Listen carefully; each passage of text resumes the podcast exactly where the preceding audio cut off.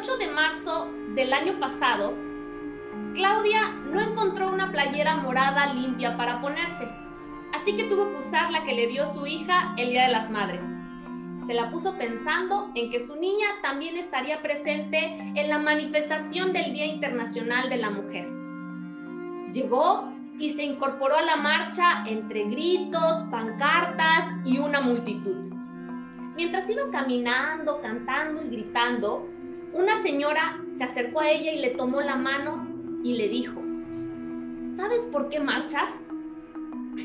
Claudia pensó, obvio, por todas las mujeres. Pero en eso la señora le contestó, marchas por mi hija, porque me la mataron. A Claudia se le borró la sonrisa del rostro y sin poder emitir palabra, le apretó fuerte la mano a aquella mujer que después le externó. Y yo marcho por la tuya para que siga viva. Maestros y comunidad estudiantil de la Universidad Veracruzana y público que nos acompaña. Últimamente los medios de comunicación nos han bombardeado con noticias sobre las distintas manifestaciones feministas que se han llevado a cabo en nuestro país. Sin embargo, los movimientos feministas no son una novedad o cosa de las nuevas generaciones. A lo largo de la historia ha habido importantes movimientos que fueron un factor determinante para modificar la vida pública y social de la mujer en el mundo. Por ello, quiero hacer una comparativa de estos principales movimientos feministas con respecto al actual y explicaré las causas de esta lucha que incluye a mujeres y hombres por igual. Lo primero que quiero externarles es que han habido tres principales movimientos de acuerdo al libro de Gloria Soler Romero, Historia del Feminismo. El primero fue el feminismo ilustrado, que se dio junto con la Revolución Francesa y el cual abrió el debate de derechos e igualdad de la mujer ante el mundo. El segundo, el feminismo de las sufragistas, se dio junto con la Revolución Industrial y ese pedía ya el derecho a la mujer al voto y la incorporación en el mundo laboral. En el tercero, en el contemporáneo, se exigía libertad sexual, eliminación de la violencia de género e igualdad en el entorno laboral. Si tomamos en cuenta estas tres olas feministas, es curioso escuchar a personas que dicen que las mujeres que participan en los movimientos feministas actuales deberían ponerse a estudiar para darse cuenta que las cosas no se logran actuando de esa manera. Pero ¿acaso ustedes creen que lo que les acabo de mencionar que lograron los movimientos feministas de esas épocas lo hicieron pidiendo las cosas por favor? No, fue gracias a mujeres valientes que salieron a las calles a protestar, a luchar y a conquistar sus derechos. Incluso existen archivos fotográficos que demuestran que ellas también se organizaron y salieron a marchar que también hicieron carteles, también rompieron vidrios y aventaron cosas para ser escuchadas. Y en más de una ocasión fueron arrestadas por ello, pero eso no las detuvo. Por ello, podemos ver que las feministas de antes no son tan distintas a las de ahora.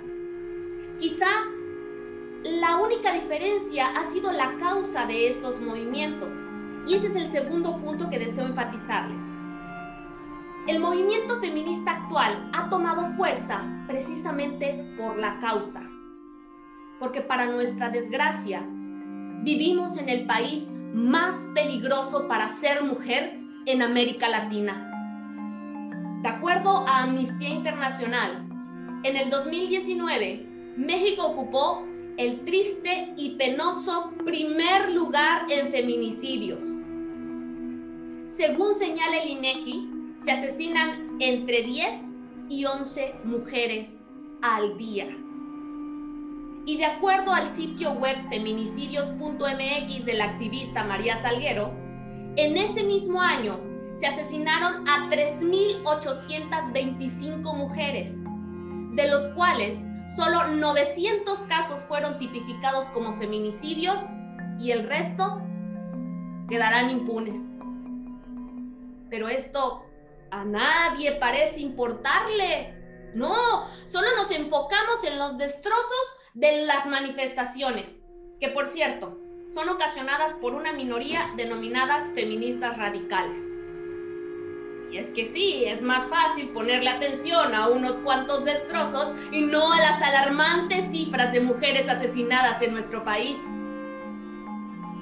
Por esa misma razón, por esa causa, es que muchas mujeres han empezado a salir a las calles a pedir justicia, que exigen seguridad, que se quieren vivas. Y retomando la historia que les contaba al inicio, Claudia, al igual que yo pensaba el año pasado, también decía, no, no rompan cosas, no rompan vidrios, no avienten, no rayen hasta que escuchó que una de las encapuchadas, de las feministas radicales, se acercó a aquella señora que le había tomado la mano y le dijo, ahora sí, madre, ahora sí te van a escuchar, ahora sí le harán justicia a tu niña. Y entonces comprendí que si le pasa algo a tu hija, o le pasa algo a tu hermana, o le pasa algo a mi madre, te juro que marchar será lo mínimo que haga. Porque como ya les mencioné, los movimientos feministas de la historia nos han dado el ejemplo de cómo luchar por una causa. Y si esa es la única opción que tenemos para que se nos garantice la seguridad, para que se nos haga justicia y no haya impunidad, entonces entonces yo también me sumo al feminismo y yo también voy a romper y voy a rayar y voy a gritar hasta que se haga justicia, hasta que no haya ni una menos ni una más. Porque las mujeres nos queremos libres, nos queremos sin miedo, nos queremos vivas.